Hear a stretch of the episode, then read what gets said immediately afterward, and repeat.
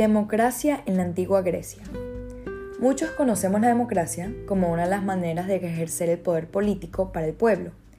Para la gente hoy en día es un término común que se aplica en una variedad de países. Sin embargo, no siempre existió, y el inicio de la democracia nace en la antigua Grecia. Lo primero que se debe establecer es que la democracia griega fue la base para la democracia moderna. Sin embargo, hay muchas diferencias entre esta y la que conocemos hoy en día.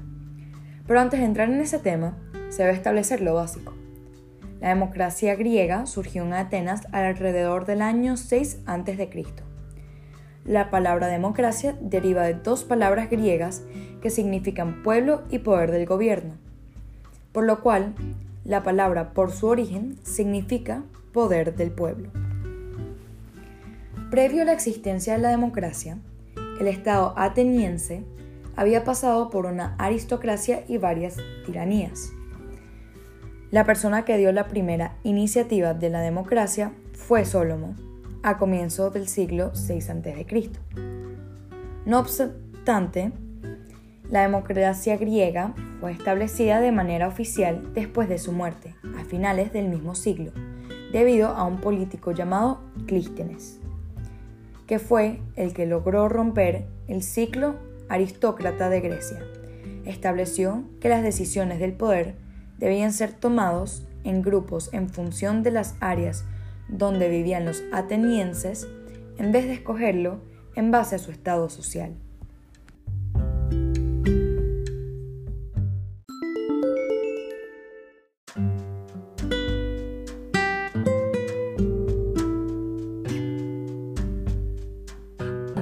El crédito no solo lo tiene Sólomo y Clístenes.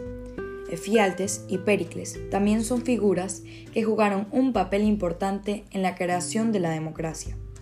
Luego de la victoria de los atenienses en la pelea contra la invasión aqueménida, se usó como incentivo para que los sectores con menos recursos de Grecia quisieran dar su opinión y ofrecer sus ideas de cambio, por lo cual exigieron una representación en el poder político que fue otorgado por Efialtes y Pericles en el año 5 a.C.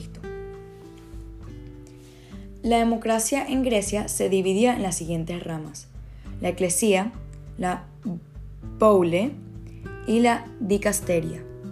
La eclesía es lo que conocemos hoy en día como la asamblea, que consiste en una reunión general de miembros de una organización para la consulta de asuntos políticos. Cada miembro tenía el derecho a hablar libremente. Sin embargo, muy pocos lo hacían. Cualquier miembro tenía que ser ciudadano hombre mayor de 20 años y era libre de participar. Sin embargo, se excluían los esclavos, los residentes extranjeros y las mujeres. La otra institución era el Boule, también conocida como el Consejo de 500, que ejercía el poder ejecutivo.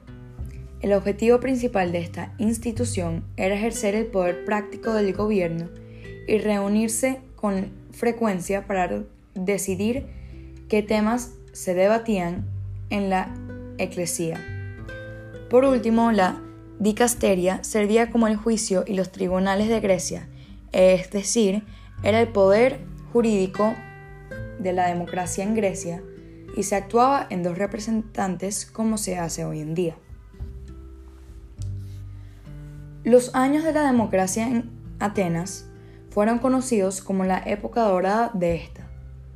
Luego de su derrocamiento, la democracia ateniense y griega se mantuvo activa casi un siglo después de la caída de Atenas, hasta que Macedonia, Macedonia concluyó por una vez la época de la democracia.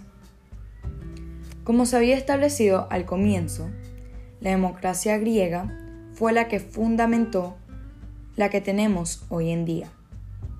Sin embargo, hay muchas diferencias significativas, como por ejemplo, el voto a la mujer era prohibido en esta época, y la simple existencia de la esclavitud marca una gran diferencia entre la que tenemos hoy, ya que los esclavos, al ser seres humanos, eran tratados como objetos y eran privados de muchos derechos humanos.